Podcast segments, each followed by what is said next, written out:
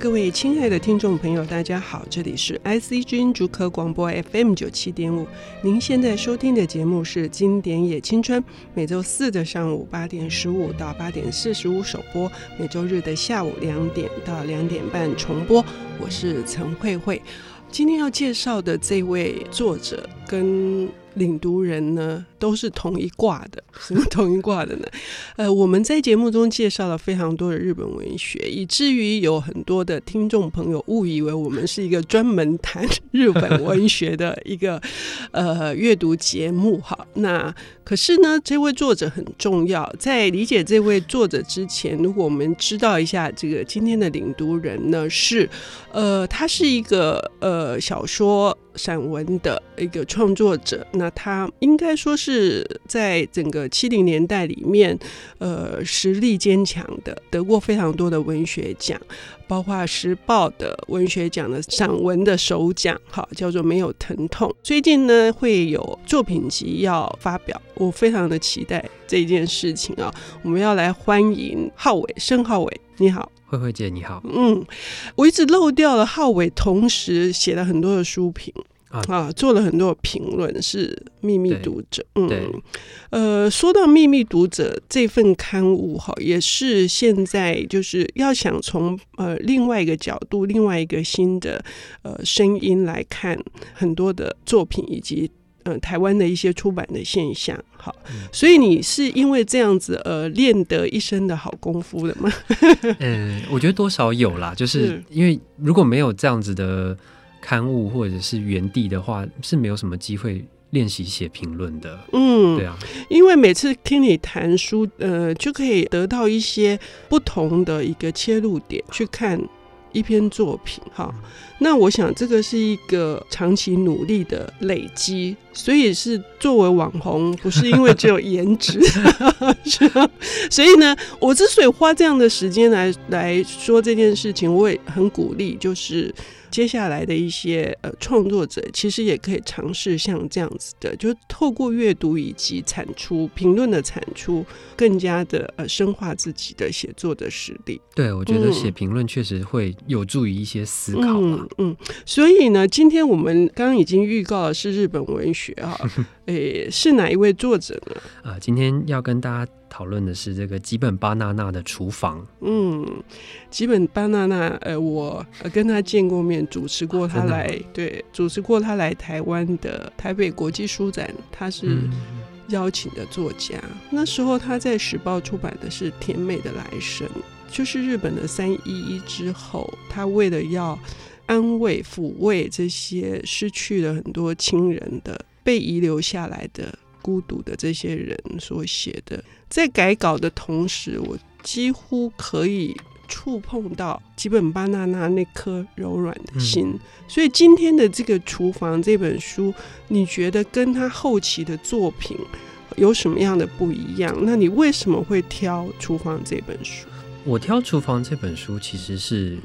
比较从我自己的经验出发啦，哈、嗯，因为我我大学念的是日文系，嗯、然后大概到大二升大三的时候，就想说，好像可以来直接阅读文章了，不要只是在看课本这样子。嗯、那那个时候就买了一本文库版的这个小说，就是基本巴娜娜的厨房。嗯，那为什么会挑中这本小说？当然是因为觉得读起来好像觉得哎，非常的简单明了。嗯，可是后来。呃，再仔细阅读，再回过头去品味，才发现不一定像表面上看起来的这么单纯哦。这样，嗯、那要说比起他后面的作品，我其实觉得这个厨房它有很浓的那种少女味，甚至是少女漫画的。味道，哎，这一点好像当时在日本引起非常大的话题，因为毕竟吉本芭娜娜她的出身非常的不同，哈，对，她有一个伟大的父亲，对对，其实这个伟大的父亲在台湾一直不太被讨论哦，我觉得很特别啊，就是他的父亲是要指啊叫做吉本龙明，嗯、吉本龙明是日本这个战后历史上非常重要的一个思想家，嗯、而且呃他的这个思想是横跨这种。政治、宗教、文学、文化，哈、嗯，嗯、然后吉本荣明本身也是一个诗人，诗人对，嗯、然后他的诗其实是相对来说是比较现代主义，然后晦涩，嗯、有一点晦涩难解的哦。所以他的这种形象是非常非常严肃跟崇高，就是非常传统知识分子那种神圣性的感觉。嗯、但他两个女儿啊，大女儿是漫画家，二女儿就是吉本巴娜娜，写、嗯、的作品也是好像比较像是次文化，比较轻盈，然后比较简单，嗯、而不是那种晦涩难解的东西哦。嗯，对，嗯，所以这个反差当时就是造成了一个话题。嗯，对，我其实我是几本农民的迷啊，真的吗？真的，而且最近我才刚想。到他为什么呢？因为我最近读了，呃，为了工作需要读了另外一个日本，呃，也是很棒的三大推理的三大女作家，嗯，高春勋的《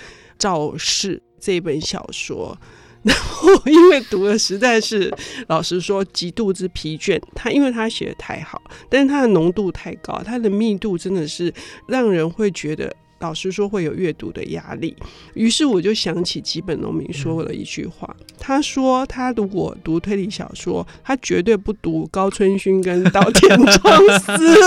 他读是读内田康夫的旅游推理，你知道吗？我就觉得哇，真的是果然不愧是我的偶像。我们回过头来说，偶像的女儿，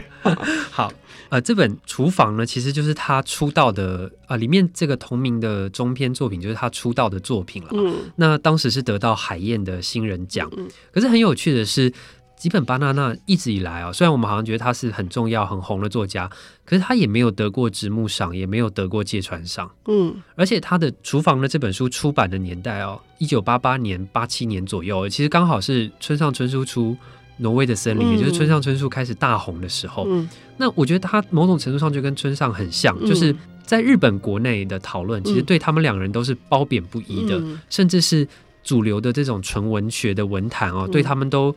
没有那么接纳，都会觉得说你们是异端，是太写的太轻盈了，太现代，太消费了。嗯、可是反而在日本以外的地方，他们都非常红。那村上春树不用说，吉本巴娜娜。也是在欧美很红的日本女作家，甚至吉本巴娜娜在意大利特别特别的红嘛。嗯嗯，对，我觉得这是我在德国的法兰克福书展见过他的经纪人，嗯，就是住在意大利。哦、对，对，所以所以可以知道，就是说，呃，吉本巴娜娜她的特色，既然是传统日本文学不能接受的，应该是说评论界，嗯，就是她出道的时候呢。这些评论家就认为说，他把少女漫画，就是我刚刚讲的，他把少女漫画的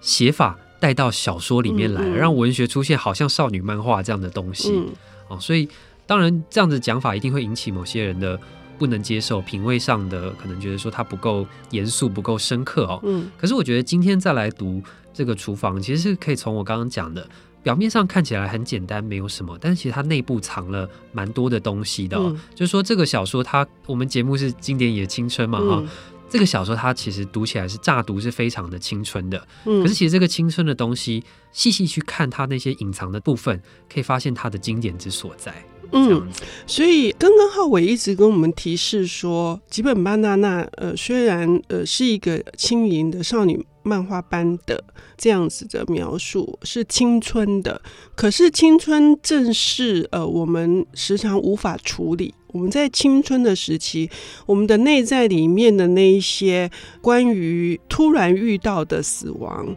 以及处在人世里面的这些孤独感，哈。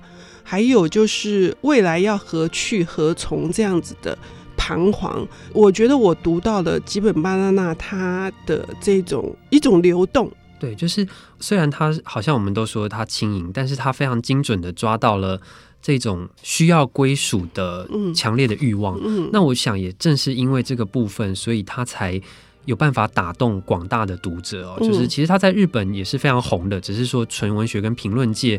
好像觉得说他不符合那种严肃的品味，嗯，但是实际上他关注的这些议题还是非常根本，然后是很普遍的哦，并不是因为他是好像很轻盈或者是很像少女漫画就显得比较浅薄。嗯，我们这样听哈，我们可能需要浩伟给我们举一些例子，就是说，呃，吉本芭娜娜的文字非常的美啊，然后我觉得。充满的那种透明感哈。关于这一点，我也很想呃跟呃浩伟好好的聊一聊。但是我们先要休息一下，我们等一下回来。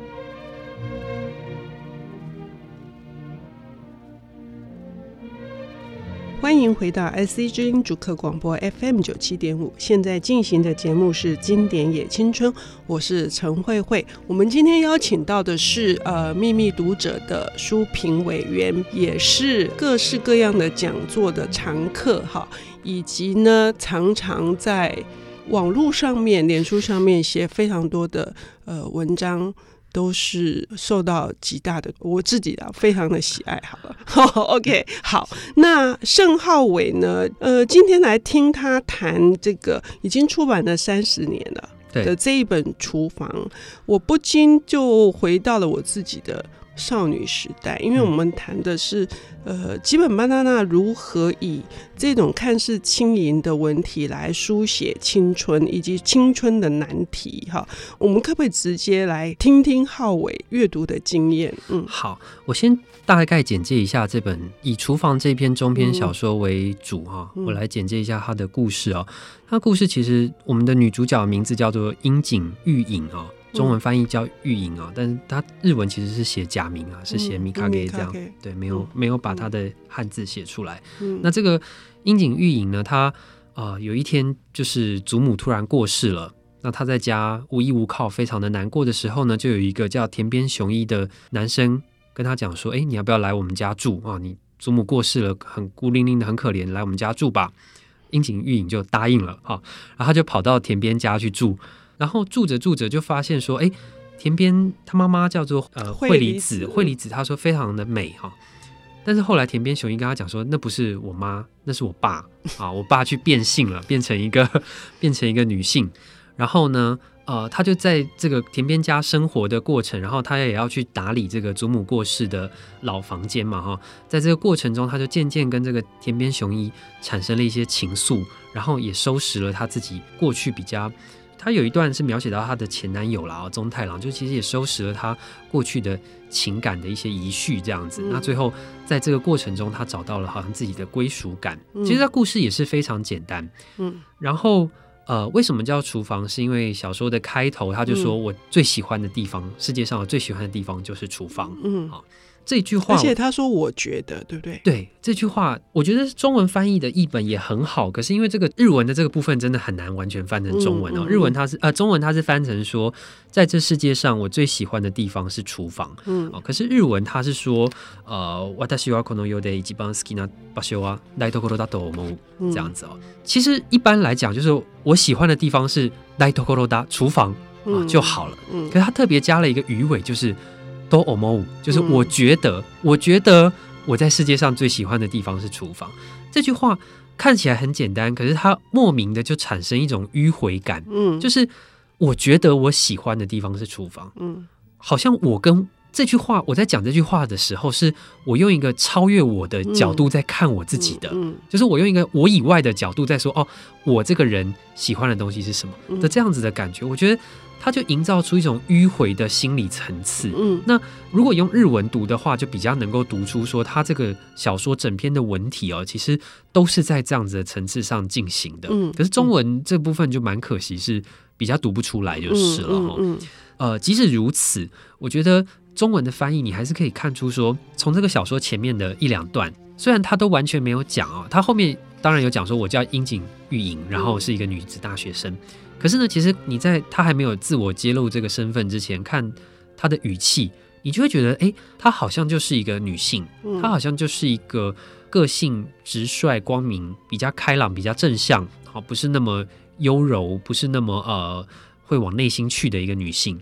是明快的，对，是明快的，嗯。嗯，但是其实小说中完全对这些个性是没有描写的，而且颠覆一直在颠覆，对，他完全就是靠语气跟。这个语气传达出来的形象，在塑造这个人物。嗯、其实这一点以写小说来说是非常厉害的，嗯、就是我完全不用去靠外在的第三人称或者是别的角色说，哎，你真是一个开朗的人之类的哦。嗯、但是读着读着，你就会觉得说，哎，这就是一个开朗的人呐、啊，这样的形象就默默的在你心中浮现了。嗯、我觉得这是他第一个其实是很厉害的地方。他乍看没有什么，但其实。这个功夫藏得非常深，嗯，这是第一点。也就是说，透过他这种特殊的语体，然后自然而然的去呈现出女主角的个性。对，而且像我刚刚在简介这个故事内容的时候有提到嘛，就是他祖母过世了，有一个田边雄一就说，你要不要来我们家住？嗯、他就说好。嗯，可是如果我们用一个比较正常的。逻辑来思考，这是好不合理的一件事哦。嗯，如果你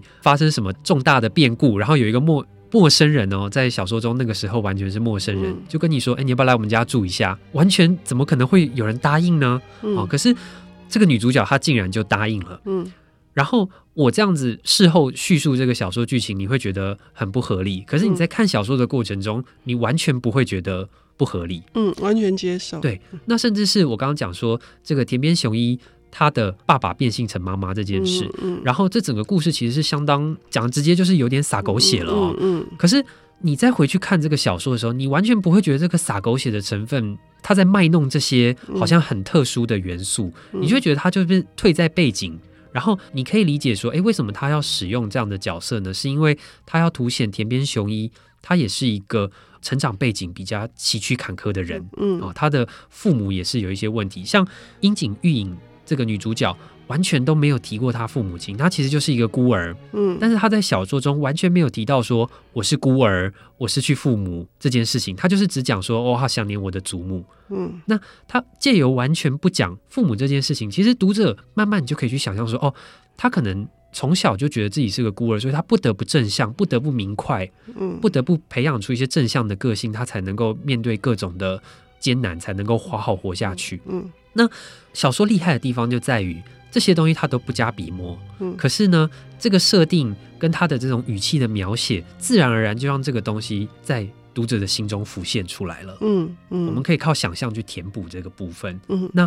因为这个填补，我们对这个女主角的这种。他在青春没有归属的这些情感哦，就更有共鸣跟感同身受的地方。嗯，我听浩伟这样说，我有点明白。就是我刚刚呃在上半段的结尾的时候，我跟其他的作家在讨论呃，为什么日本有一些作家的描述会给人家感觉是一种透明感？如何达到那个透明感？就是你刚刚说的那个，我觉得我喜欢，就是那个距离，然后是抽离的，而且呃在句子跟句子之间把一些看似是戏剧化的东西，它变成是一种我我自己觉得那是非常流动的，然后就形成那个透明感。这样听还是太抽象了。比如说乙一，我也觉得他的作品是有透明感的哈。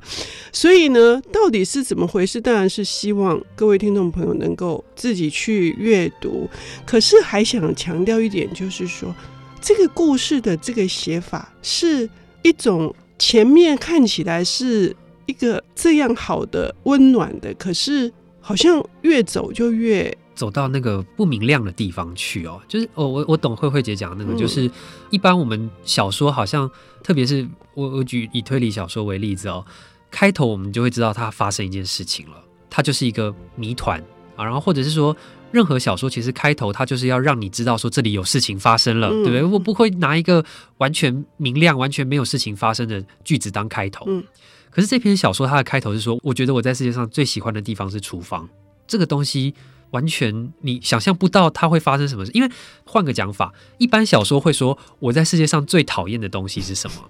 然后接下来你才会想象说。啊，我讨厌的东西它就发生了，嗯，所以我才会有故事展开嘛。嗯嗯、可是这个小说它一开始就说，我最喜欢的是厨房，厨房给我安心感，嗯，好像好就结了，就没什么。可是小说反而从这个安心感，从明亮的部分慢慢走到黑暗的部分，慢慢走到说，哎、嗯，祖母离开我了，然后那个不安感、没有归属感才渐渐跑出来。嗯，你越来越了解说，哎，为什么他会需要厨房来作为他心灵的依靠？嗯，那我觉得这种从明到暗的写法，其实也是很特殊的。嗯，那相较于一般的小说，都是从暗，或者是说它让你觉得一开始有疑点，嗯，然后呢，把这个谜团写出来，最后再解谜，最后好像得到某种解放或救赎。但是